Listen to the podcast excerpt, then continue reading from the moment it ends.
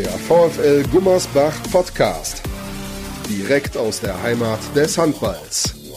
Mit unserem Gastgeber Sascha Staat. Der nächste Podcast des VfL Gummersbach steht an. Hallo und herzlich willkommen, liebe Hörer, zur nächsten Ausgabe. Schön, dass ihr eingeschaltet habt und schön, dass ihr euch so einen Gast antut. Ihr wisst natürlich, wer zu Gast ist, weil ihr habt das jetzt gelesen auf den sozialen Kanälen des VfL Gummersbach und überall da, wo ihr den Podcast meinetwegen runtergeladen habt, da steht, wer der Gast ist. Ihr habt euch also freiwillig dafür entschieden, Mike Thiele zuzuhören. Erstmal hallo Mike. Hallo Sascha, vielen Dank für die wunderbare Ansage. Ja, ich weiß. Du hast aber gute Laune, weil wir haben uns heute schon gesehen. Das heißt, du musst gute Laune haben. Wir haben schon ein paar Stündchen miteinander verbracht. Und deswegen deine Laune allerbestens. Man sieht es ja auch an. Gleich kommentieren wir übrigens noch ein Spiel des VfL Gummersbach. Also heute ist richtig was los. Du warst jetzt gerade auch noch in der Kneipe und musstest da ein bisschen helfen. Zwischendurch wahrscheinlich noch die eine oder andere Anwaltsgeschichte erledigt. Eigentlich bist du Trainer der zweiten Mannschaft des VfL Gummersbach und die Leute werden sagen, das macht er auch alles noch, das kann ja gar nicht wahr sein. Ja gut, wir haben ja auch gerade Corona und Training ist im Moment nicht, deswegen kann ich mich so ein bisschen auf andere Sachen konzentrieren. Das ist richtig. Du kommentierst ja auch jetzt als Experte nicht nur beim VfL Gummersbach, du hast ja bei der Weltmeisterschaft für Sport Deutschland TV als Experte viel kommentiert bei Eurosport, bei der Zone bist du in der Champions League mit dabei. Handball pur. Machst du eigentlich in deiner Freizeit was anderes mal als Ausgleich? Handball ist für mich tatsächlich Ausgleich. Das war auch schon, schon immer so. Während des Studiums habe ich hier bei der ersten Mannschaft mittrainieren dürfen und zweite Mannschaft gespielt. Also für mich war eigentlich Handball immer eine ganz, ganz hohe, hohe Stellenwert in meinem Leben. Und das hat sich seitdem auch nicht geändert. Und ich wüsste auch gar nicht, was ich ohne machen würde. Also das ist ja so eine Leidenschaft. Entweder man hat's oder man hat's eben nicht. Und mich hat's damals total, total geflasht. Ich habe mit sechs Jahren angefangen mit vier Jahren war ich zum ersten Mal in der Eugen-Haas-Halle und ich glaube, von da an war der Weg geebnet. Beim letzten Mal war ein sehr junger Gast da. Ich glaube, Eugen Haas-Halle, da weiß der gar nicht mehr, was das ist für eine Halle. Louis Filgraten, das war sehr, sehr interessant. Wir haben lange über seine Verletzung gesprochen und was das mit einem Sportler macht. Du bist natürlich jetzt schon länger raus aus dem aktiven Geschäft, aber für alle, die nicht wissen, was du überhaupt mit dem VfL Gummersbach damals zu tun hattest, du hast das gerade ja schon so ein klein wenig angedeutet was spielt der VfL Gummersbach oder hat er damals, als du noch selber gespielt hast, in deinem Leben für eine Rolle gespielt? Ja, es fängt ja noch viel früher an. Also wenn man früher im Oberbergischen groß geworden ist und ich bin in Gummersbach geboren, also musste man irgendwie mit dem Handball in Berührung kommen. Und von da an ging es halt dann auch los. Also Gummersbach war immer aktuell. Man, man, das waren ja die goldenen Zeiten damals. Ende der 70er, Anfang der 80er hat man ja alles gewonnen, was es zu gewinnen gab. Und da war VfL Gummersbach immer schon Thema. Und irgendwann ja, als ich dann in den Herrenbereich kam, habe ich ganz, ganz gut gespielt und dann kam das erste Angebot, hier in der zweiten zu spielen, in der ersten mitzutrainieren. Bandscheibenvorfall kam dazwischen, also fiel ich dann ein Jahr aus. Aber dann zwei Jahre später hat es dann doch geklappt, dass ich in der zweiten aktiv wurde, in der dritten Liga oder Regionalliga damals, wie es noch hieß, und habe dann fünf Jahre bei der ersten mittrainiert. Das war zu einer Zeit, als welche Spieler hier gespielt haben? Jun. also das war wirklich zu Juns Zeiten. Foggy war dabei, Steiner Ege, Umberto Brajkovic, Björn Ilper, also Marco Beers, der kam dann ein bisschen später. Jörg Zereike, der jetzt Geschäftsführer beim TBV Lemgo ist, zu dem ich immer noch eine sehr, sehr gute Freundschaft pflege. Da waren schon ein paar dabei, die man auch durchaus kennt. Erik Amalu, damals Nationalspieler, Thomas Axner, schwedischer Nationalspieler. Also das war eine Mannschaft, das hat schon Spaß gemacht. Und du bist ja dann dem Handball treu geblieben und bist jetzt Trainer der zweiten Mannschaft und das ist so ein bisschen der Fokus unseres Gespräches heute. Letztes Mal haben wir mit Luis, also habe ich mit Luis da schon ja auch drüber gesprochen, wie das so ist, in so einer zweiten Mannschaft auch die ersten Erfahrungen zu sammeln. Du trainierst da ja eigentlich nur junge Spieler. Macht dir das mehr Spaß, als vielleicht ältere Spieler zu trainieren, weil du denen noch viel mehr mitgeben kannst? Ja, ich habe ja beides mal gemacht. Ich habe ja schon, glaube ich, 2010 hier die zweite Mannschaft trainiert, als Axel Gerken Geschäftsführer war ja, das war so ein Mischmasch. Da waren zwar schon ein paar Ältere dabei, was heißt älter, auch 22, und dann die 18-Jährigen, die hinterherkamen, aber wir hatten dann auch nachher noch zwei nachnominiert, die schon bedeutend älter waren. Macht beides Spaß. Also mir macht es vor allem auch Spaß, jungen Leuten was mitzugeben, die einfach Bock haben, die Lust haben, sich zu verbessern, die Lust haben, was aufzunehmen, die Lust auf den Sport haben und die Ehrgeiz mitbringen. Und das nicht nur mit dem Reden, sondern wirklich auf jedem Training. Und die immer wollen, die immer alles zeigen, die immer ihr Bestes geben, mir ist auch durchaus bewusst, dass man das nicht auf jedem Training erreichen kann. Das ist ganz klar. Aber generell sollte das im Vordergrund stehen, dass man immer versucht, sein Bestes zu geben. Und wenn es mal eben nicht für 100 Prozent reicht, dann aber wenigstens das, was möglich ist und dass man auch manchmal seinen inneren Schweinhund überwinden muss. Luis hat sehr betont, dass er dir dankbar ist, weil er Fehler machen dürfte bei dir in der Mannschaft. Das ist natürlich in der zweiten Mannschaft besonders wichtig, dass man diese Verantwortung auch übernehmen kann. Auch das hat er sehr betont. Ja, wir haben damals viele Gespräche geführt. Als ich hier anfing vor ja, vier Jahren jetzt, kam er gerade aus der Verletzung raus und ich wusste, dass er ein unglaublich talentierter Spieler ist.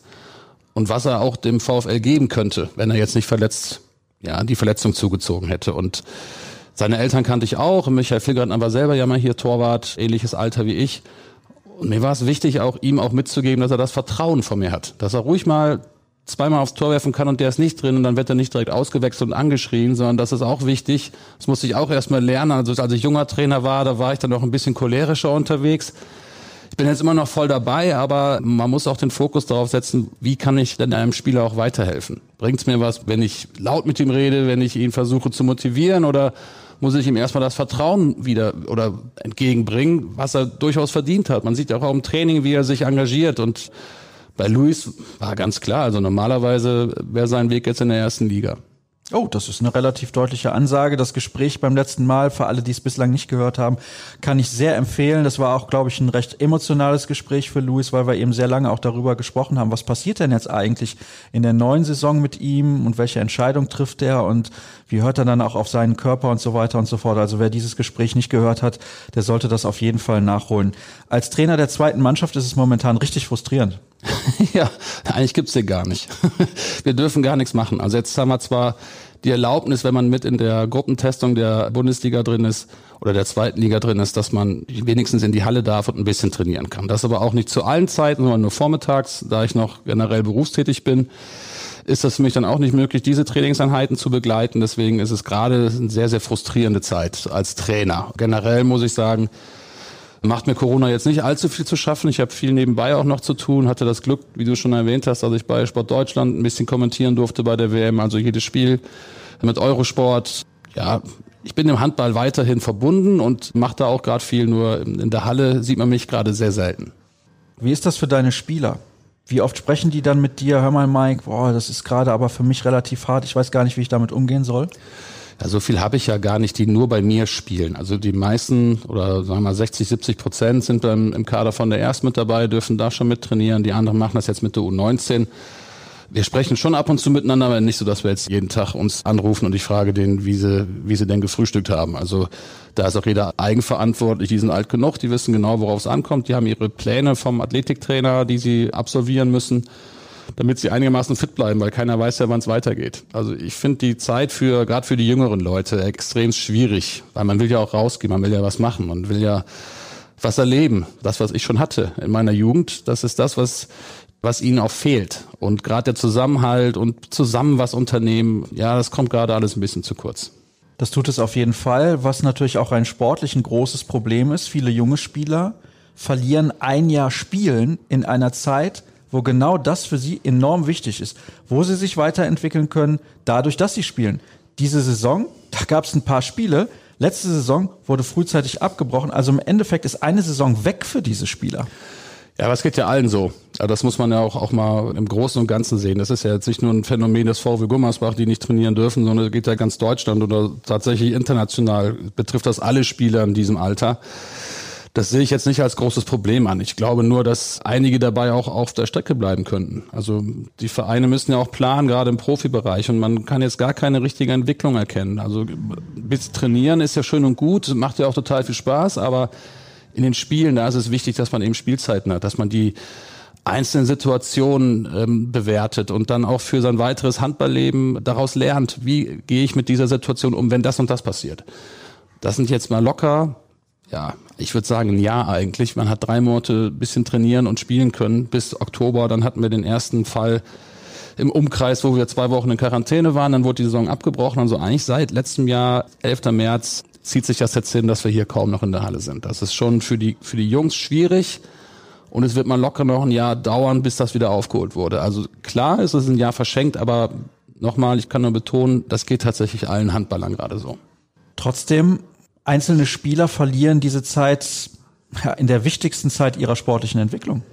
Ja, die kann man hinten dranhängen. Also Jörg Zereike, der hat immer gesagt, wenn ich jetzt auf der Bank sitze, die 20 Minuten, die spiele ich nachher länger in meiner Karriere. Das fand ich ein ganz, ganz nettes Zitat.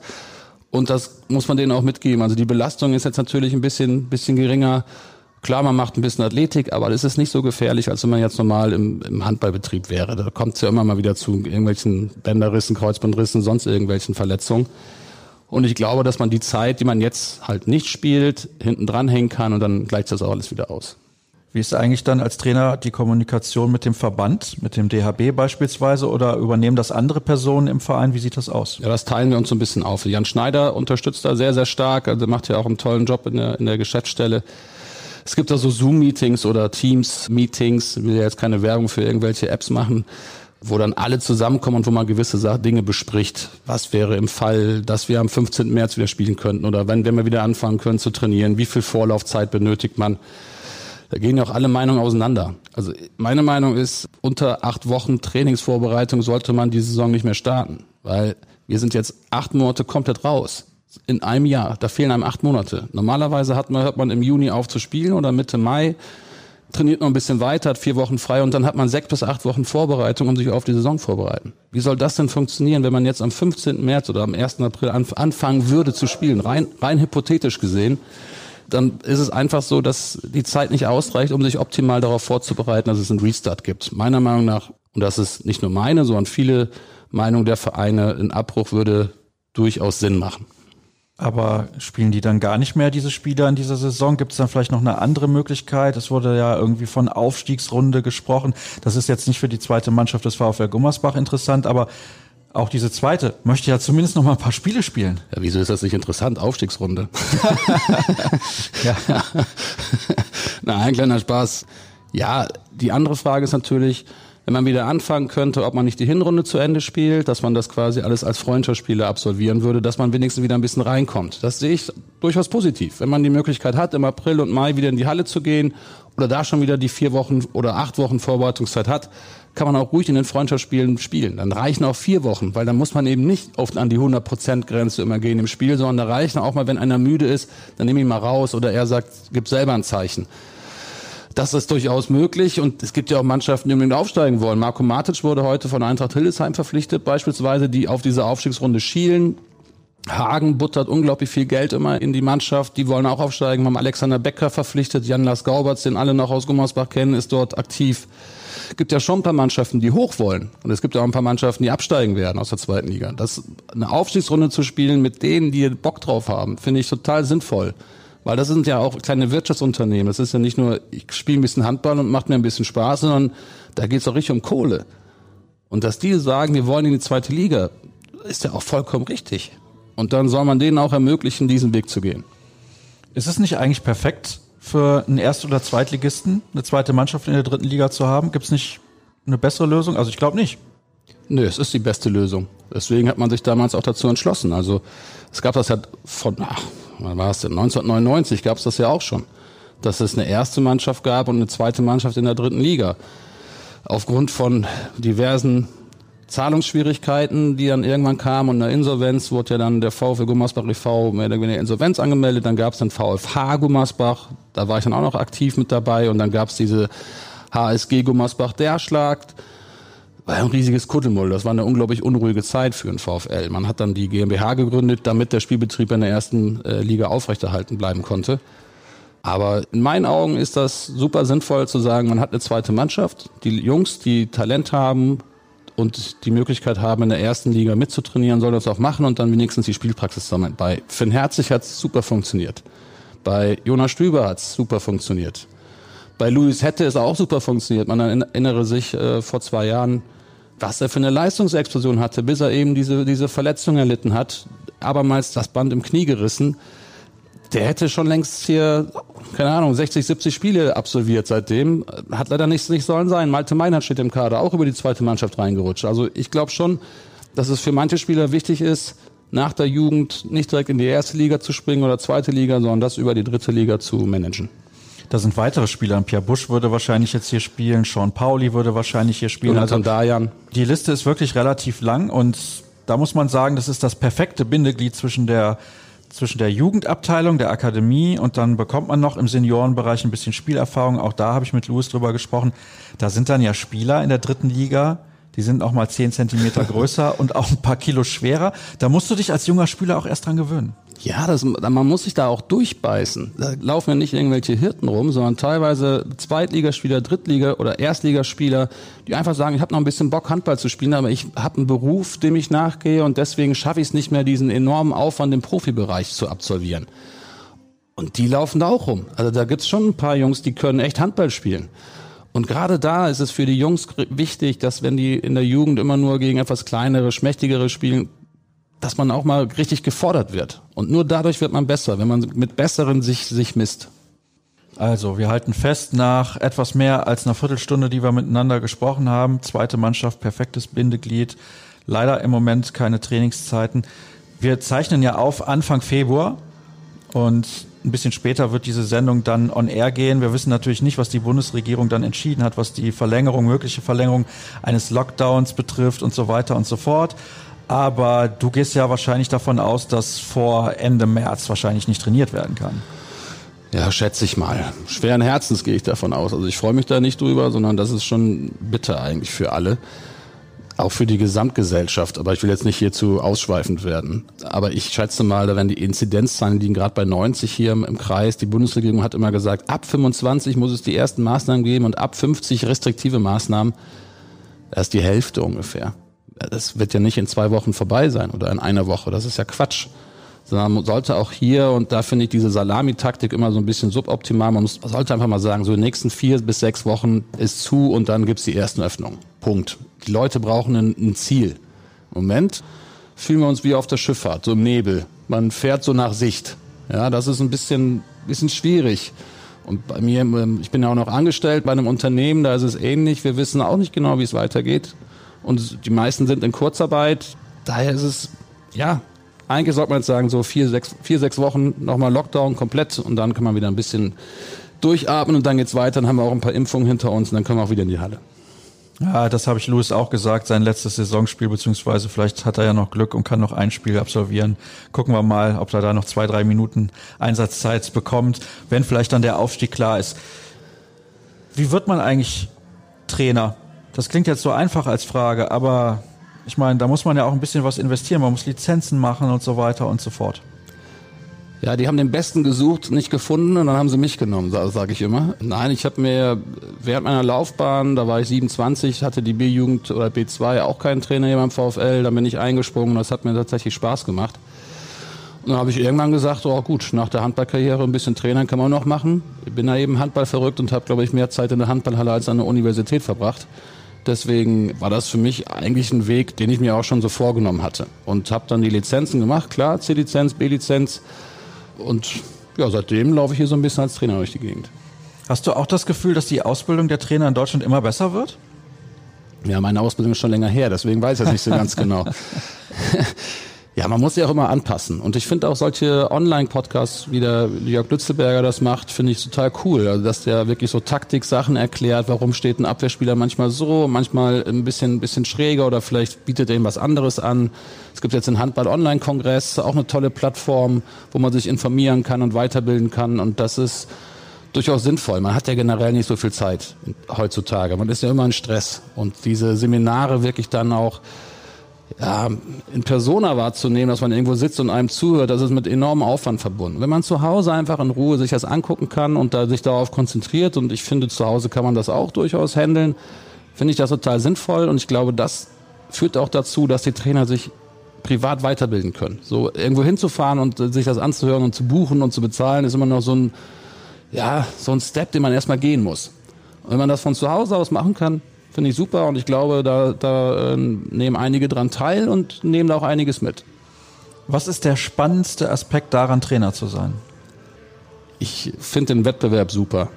Das Schönste für mich ist, ein Spiel mitzuverfolgen. An der Seitenlinie zu stehen. Früher als Spieler hat man, ja, man macht Handball, damit man sich messen kann, damit man gewinnen kann. Man muss Bock haben auf Wettbewerb. Und das hat man als Trainer auch. Und das ist das Spannendste eigentlich, weil da wird man gefordert, da ist man ja, voll unter Strom, Adrenalin fließt durch den ganzen Körper, gerade wenn es eng wird und hinten raus eng wird. Das, ist, das sind für mich die besten Momente, wenn sie dann auch noch für einen ausgehen, also nachher gewinnt. Ich bin ein unglaublich guter Gewinner, aber auch ein unglaublich schlechter Verlierer im Ballsport.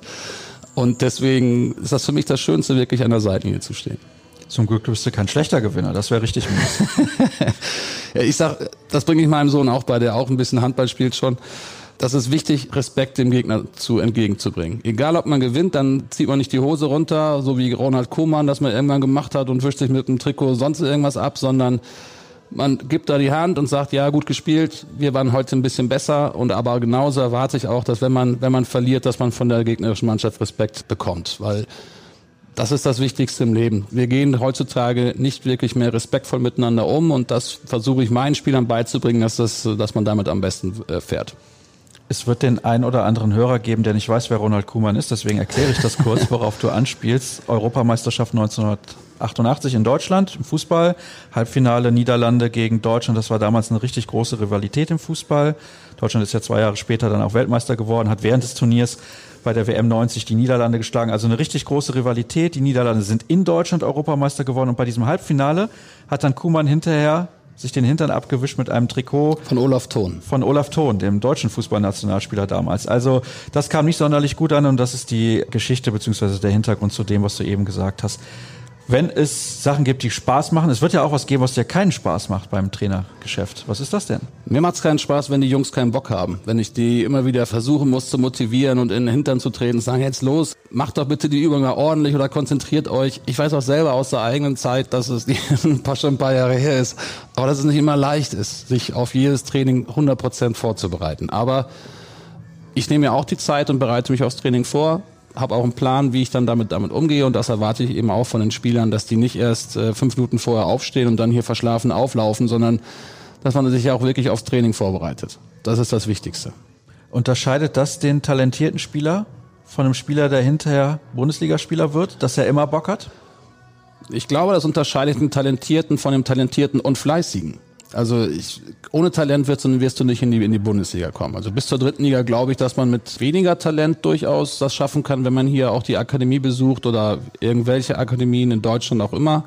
Das ist, das ist drin, aber um Bundesliga-Spieler zu werden, braucht man Talent, Fleiß und eine verletzungsfreie Zeit. Ja, das ist natürlich besonders wichtig, dass du gerade in den Jahren, wo du dich entwickelst als Spieler, als junger Spieler und auch vielleicht viele Grundlagen noch ein bisschen lernst, dass du da verletzungsfrei bist. Was ist denn die wichtigste Zeit für so ein Kind, so einen Jugendlichen, um im Handball aus seinem Talent mehr zu machen? Ja, eigentlich fängt das schon an. Ich sage immer, wenn man so zwölf, zwölf, dreizehn, vierzehn das kommt auch immer von der persönlichen Entwicklung der, der Kinder an. Der eine ist halt körperlich ein bisschen weiter, der andere läuft vielleicht ein bisschen her. Ich war mal einer, der ein bisschen hinterhergerannt ist, hat mir nachher aber auch nicht geschadet, weil ich muss mich immer durchbeißen gegen diejenigen, die größer und stärker und älter waren als ich oder kräftiger. Und ich habe die Erfahrung gemacht, diejenigen, die am Anfang schon sehr groß sind und alles kaputt geschossen haben in der, in der C-Jugend, die sind irgendwann stehen geblieben. Die haben sich nicht weiterentwickelt die wussten, was funktioniert, die waren mit ihren sechs, sieben Toren zufrieden und dann sind sie dann nach nach Hause gegangen.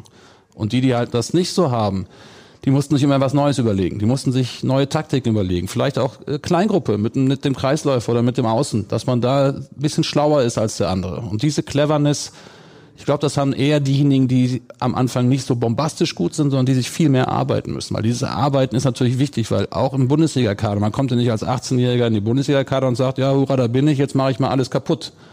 Sondern da fängst du erst an.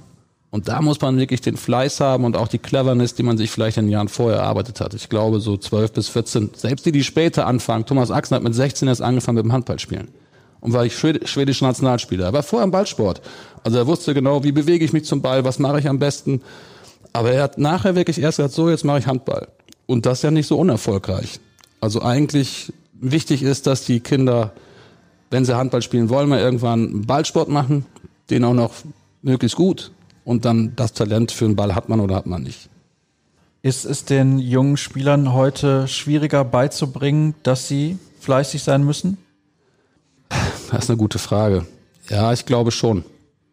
Ich glaube, es hat sich vieles geändert in, in, in den letzten ja, 30 Jahren sogar, würde ich sagen. Also früher hat man, wenn man rausging, hatte man nicht so viel. Man hatte nicht 24 Stunden Fernsehprogramm, man hatte nicht äh, Playstation, man hatte kein Handy. Wenn ich unsere Nachbarkinder sehe, die sind zwölf, das erste, was sie machen, wenn die morgens zur Schule gehen, haben ein Handy raus und äh, sind am, am, am Handy dran. Also das gab's bei uns damals nicht. Wir haben uns einfach mal unterhalten und man hat sich auch nach dem Spiel auch mal über, den, über den Handball unterhalten, über das Training unterhalten.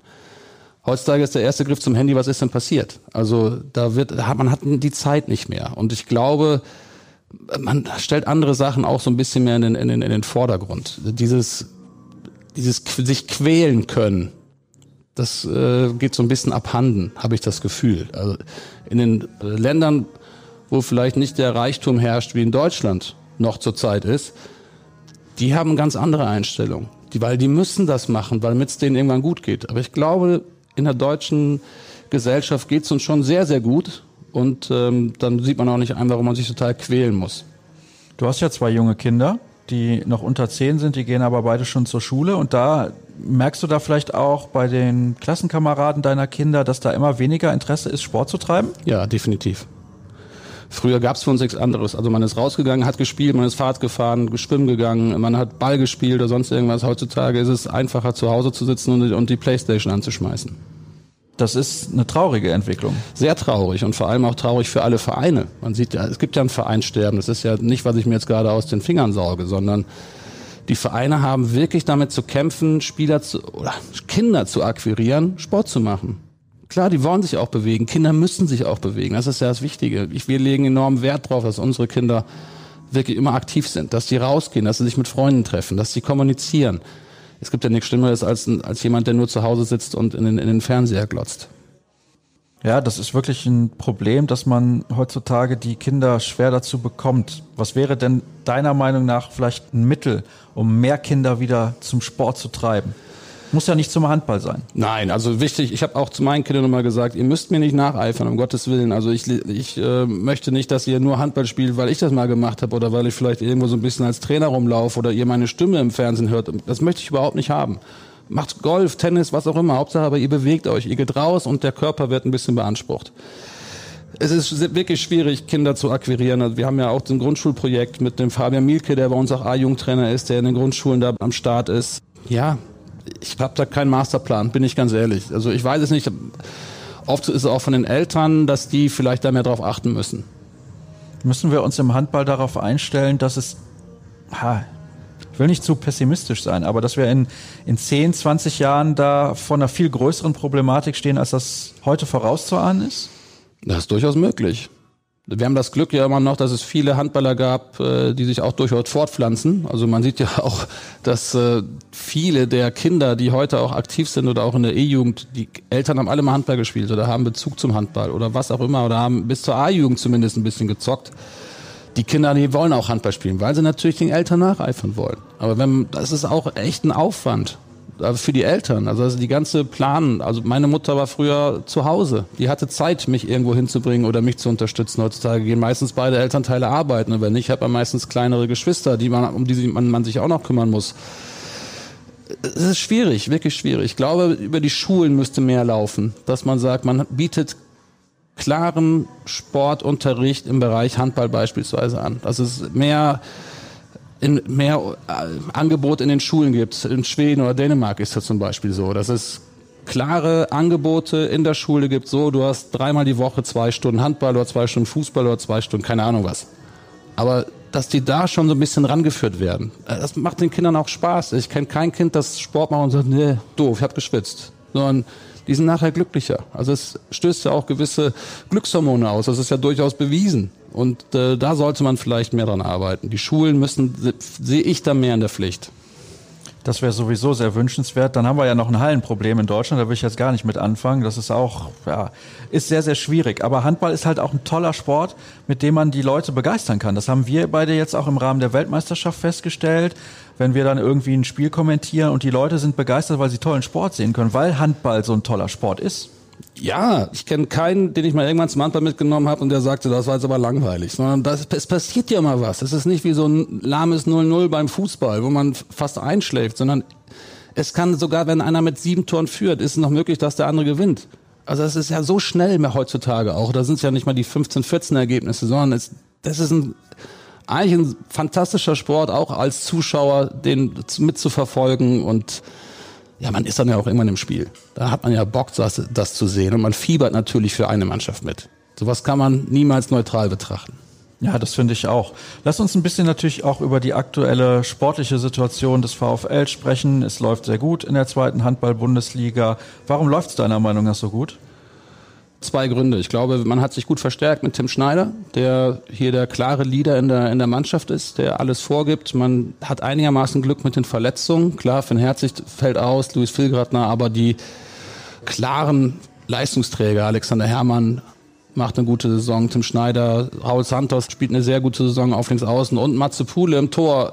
Fantastische Leistung diese Saison. Also wirklich ohne, ohne Matze hätte man wahrscheinlich ein paar Minuspunkte mehr. Und was das andere ist, die Liga ist deutlich schwächer als im letzten Jahr. Man hat vielleicht drei, vier Mannschaften, die die Möglichkeit haben, aufzusteigen.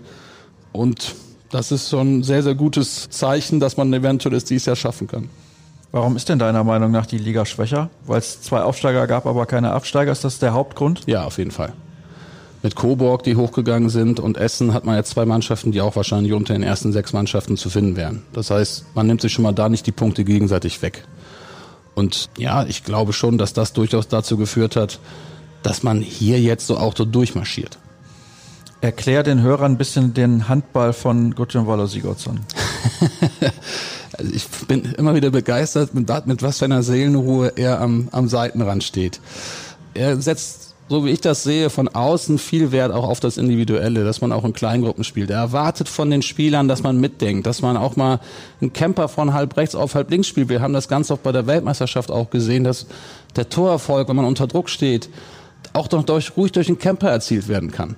Also Gorgi ist ein, äh, war ein Wahnsinnsspieler. Also ich habe da unfassbaren Respekt vor ihm. Er hat ja auch wirklich äh, 20 Jahre auf absolutem Top-Niveau gespielt. Ich kannte ihn ja schon, als er noch hier in Gummersbach war. Da war er noch ein junger, junger Bursche eigentlich, als er aus Essen zu uns gewechselt ist. Und was er für eine, für eine fantastische Karriere hingelegt hat, große, große Klasse. Er setzt viel Wert auf die, auf die Abwehr, dass man da auch weit raustritt, dass man frühzeitig attackiert. Das macht es natürlich Matze, äh, Matze im, im Tor bedeutend einfacher. Er mag aber auch den, den Tempoball. Aber über die Spieler verfügen wir, glaube ich, gerade nicht, dass wir sagen können, wir können die ganze Zeit zweite Welle laufen. Also das ist nicht die Stärke des VfL Gummersbach. Das ist eher gute Abwehr, Torhüter hält, Tempo Gegenschuss, Tor. Und das funktioniert in dieser Saison wirklich herausragend gut. Wir wissen natürlich nicht, wie dieses Spiel heute ausgeht. Das können wir nicht vorher wissen. Also deswegen entschuldigt, falls das nach hinten losgegangen sein sollte, nimmt Mike Thiele alle seine Aussagen von gerade zurück, oder? Ach, nein, es ist, entscheidet ja nicht über ein Spiel, ob man aufsteigt oder eben nicht. Und ich lieg auch nicht immer, immer richtig mit meinen Prognosen, hab schon oft Tipps in den Sand gesetzt, aber. Massiv in den Sand ja, gesetzt. Ja, tatsächlich. aber ich lehne mich auch immer sehr gerne weit aus dem Fenster. Nein, ich denke mal, dass der VfL Gummersbach dies Jahr die besten Chancen hat aufzusteigen. Also Mission Aufstieg wird, hoffe ich mal, auch für die ganze Region positiv beendet werden. Und dann können wir Goggi hier auf einer, auf einer Trage durch Gummersbach heben. Ja, das geht aber dann schnell, ne? Ja, das ist nun mal hier so ein Gummersbach. Da wird Gut, man noch ist ja auch der erste Trainer, der im VfL jemals aufgestiegen ist. Ja, ja. ja, Und wenn man dann noch Meister in der zweiten Liga wird, dann muss man ja, auch mal sagen. Ne? Das also ist natürlich, klar. de facto gab's das bislang noch nicht. Nee. Tatsächlich. Witzigerweise. Aber gut. Spaß beiseite. Ich möchte mit dir noch über zwei, drei Dinge sprechen. Erzähl doch mal, wie, wie läuft das eigentlich so als Co-Kommentator, als Experte? Wie bereitest du dich auf Spiele vor? Weil eingangs hatten wir es ja bereits angedeutet, du kommentierst, also jetzt während des Turniers im Januar hast du bei Sport Deutschland TV größtenteils den Experten gemacht. Du bist regelmäßig bei der Zone im Streaming im Einsatz. Wer Champions League und European League mit den deutschen Mannschaften sehen will, der kann das da tun. Es gab auch ein paar Einsätze sogar bei Eurosport. Aber wie läuft das ab, wenn man sich auf so Spiele vorbereitet? Man kennt ja viele Spieler, aber man kennt auch nicht jeden Spieler. Ja, man fährt jetzt nicht dahin und sagt, auch oh, komm, ich erzähl mal so ein bisschen was über Handball. Also nicht so als wie jetzt, sondern man muss da schon so ein bisschen Zeit reinstecken. Also ich versuche immer ein, zwei Spiele der einzelnen Mannschaften zu gucken. Jetzt bei der WM war es schwierig, weil wir halt auch Konferenzspiele hatten. Da war das nicht, nicht möglich, aber da findet man sich während des Turniers ganz gut rein. Ähm, aber bei der Champions League ist es tatsächlich so, dass ich mir normalerweise das Spiel der letzten Woche immer noch der Einzelmannschaft angucke mir dann die äh, Spieler nochmal genauer zu Gemüte führe, wer halt wirklich wichtig ist, was gibt's für Auftakthandlungen, was wird gespielt, dass man das eben auch dann während der Übertragung schon mal den Zuschauer mitnehmen kann. Und dann setze ich mich dahin und erzähle ein bisschen Quatsch. Das funktioniert ja relativ gut. Scheint ja zumindest Spaß zu machen. Absolut. Also das ist eigentlich das, was ich schon noch mal machen wollte. Ich habe mich ganz früher mal bei Sport Deutschland beworben als Kommentator, Nachwuchskommentator, aber irgendwie ist die Bewerbung nie angekommen. Ich habe zumindest auch keine Antwort gekriegt. Ja, die wussten vielleicht warum. Ist ja nicht Sportradio, sondern früher, Sport Deutschland. Früher war es ja noch DSF. DSF, Entschuldigung, Stimmt, das, gar deutsche Sportfernsehen. Genau, deutsche Sport- Sportfernsehen. Ja, nicht verwechseln. Hat nicht geklappt, aber mit ein bisschen Verzögerung hat das geklappt. Und vor allem, auch wenn man nicht direkt in der Halle ist, das ist ja der einzige Nachteil. Also hier beim VfL sind wir in der Halle, aber wenn du die anderen Spiele kommentierst, das passiert ja aktuell leider aus der Box. Das hat natürlich auch unterschiedliche Gründe. Erstmal ist das finanziell nicht ganz so leicht, Handballübertragungen zu finanzieren oder zu refinanzieren für die für die Sender dann jeweils und dann gibt's noch die Corona-Situation, aber man ist ja trotzdem nah dran. Das ist ja das Schöne. Ja, absolut. Das sehe ich auch so. Also es macht auch wirklich total Spaß. Und wir hatten gestern ja auch das Glück, dass mal wieder ein paar Zuschauer in der Halle waren. Ob das jetzt alles so ganz richtig ist oder nicht, lass ich mal dahingestellt. Aber es ist schon wieder ein ganz anderes Feeling. Dass man, wenn man mal klatschen hört oder mal hört, wie die, wie die Leute mitgehen. Das ist wirklich etwas, was ich auch teilweise vermisse, auch natürlich bei den Champions League Spielen oder gerade bei der Weltmeisterschaft. Man stellt sich vor, Dänemark gegen Ägypten hätte mit Zuschauern stattgefunden. Also die hätten ja die ganze Halle explodieren lassen. Das Dach wäre ja weggeflogen vor lauter Lärm. Das fehlt natürlich, aber man ist schon nah dabei, auch wenn man nur in der, Box, in, der, in der Box sitzt. Und man hat natürlich auch die Möglichkeit, sich das nochmal in Ruhe in der Zeitlupe anzugucken. Das haben wir hier jetzt nachher in der Halle natürlich nicht. Das ist schon angenehm, weil man immer da nochmal genau drauf guckt und das vielleicht sogar auch anders bewertet als in der reellen Geschwindigkeit, weil man kann dann häufig über Schiedsrichter sprechen, das ist ja immer ein Thema und das ist auch manchmal lustig, das ist auch gar keine Frage, aber hat sich deine Sicht auf die Leistung von Schiedsrichtern, und wir reden ja in der dritten Liga, wo du unterwegs bist als Trainer, von Amateurschiedsrichtern, also sind sie im Handball sowieso, aber in der dritten Liga mehr denn je, hat sich deine Sicht auf die Leistung von Schiedsrichtern noch mal ein bisschen geändert, wenn du jetzt immer so Zeitlupen zur Verfügung hast und siehst, wow, das habe ich vorher ganz anders eingeschätzt? Ja, man muss dazu wissen, mein Bruder hat selber lange Jahre zweite Liga gepfiffen und war auch Ausbilder für Schiedsrichter und da gab es so manches Streitgespräch in unserem Hause. Schön waren auch immer die Spiele, wo er mich gepfiffen hat. das ging dann nachher nicht so gut aus. Aber da war ich immer schon relativ nah dran und ich habe unglaublichen Respekt vor den Leistungen der Schiedsrichter und auch vor dem, was die Schiedsrichter Woche für Woche äh, ab, abreißen müssen. Und das wäre auch nichts für mich, sich rund um die Uhr dann immer beschimpfen zu lassen, weil man macht dann, man kann ja nur schlecht aussehen. Man macht ja kein eigenes Tor oder man macht ja keine gute Aktion, sondern da wird jede einzelne Aktion beäugt. Das, was wir ja auch machen. Und manchmal, auch gestern lag ich mit Sicherheit ein, zwei Mal falsch, wo man im ersten Augenblick gesagt hat, das kann doch nicht sein. Oder auch im Spiel, wenn ich mir nachher das Video nochmal angucke, müsste ich mich eigentlich bei vielen Schiedsrichterpaaren entschuldigen und den Blumen schicken. Aber ja, man ist dann aber auch so im Spiel drin und die, der erste Eindruck ist dann meistens auch anders als der, der die, die, Zeit, die Zeitlupe dann dementsprechend zeigt. Ist ja doch interessant, weil am Ende überlegt man sich ja dann auch, wie geht man mit Schiedsrichtern um, wie soll man die auch kritisieren, darf man die kritisieren, es sind halt keine Profis und meistens machen die Schiedsrichter weniger Fehler als die Spieler, das kommt auch noch dazu. Ja, aber ich denke, kritisieren sollte man schon. Und es gibt auch ein Schiedsrichterpaar, wenn die hier hinkommen, weiß ich vorher schon, dass ich da keine Chance habe, weil erst wahrscheinlich mögen die mich nicht oder mögen den VfL nicht, das hat man schon so ein bisschen das Gefühl. Und wenn die kommen, können wir eigentlich schon direkt einpacken.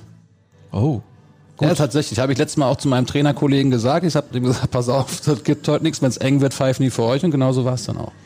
Wir nennen jetzt natürlich hier keinen Nein, Namen. Auf keinen Fall. Gleich, wenn ich auf den Stopp-Knopf gedrückt habe, dann wirst du mir zufällig erzählen, welche, welche Schiedsrichter das sind. Da freue ich mich schon drauf. Wenn man in Gummersbach ist, wir haben ja ein Gummersbacher Bundesliga-Schiedsrichterpaar hier. Bist du mit Zwei, denen, glaube ich sogar, Ja, ne? bist du mit denen beispielsweise im Austausch? Nein, nein, nein, nicht mehr. Also dafür haben die, glaube ich, auch gar keine Zeit. Aber wenn man, wenn man sich sieht, da spricht man natürlich auch über Handball. Und ich, ich verfolge das auch gerne, ähm, wie die, wie die vier Jungs da pfeifen. sind, glaube ich, zwei Brüderpaare, die das machen. Und nein, man unterhält sich dann schon, aber nicht, dass wir uns jetzt anrufen oder danach fragt. Nein, nein. Eine Frage zum Abschluss. Ja, doch ein bisschen Glaskugel, obwohl es kaum möglich ist. Wann spielt die zweite wieder? Oh, ja, ja, das ist.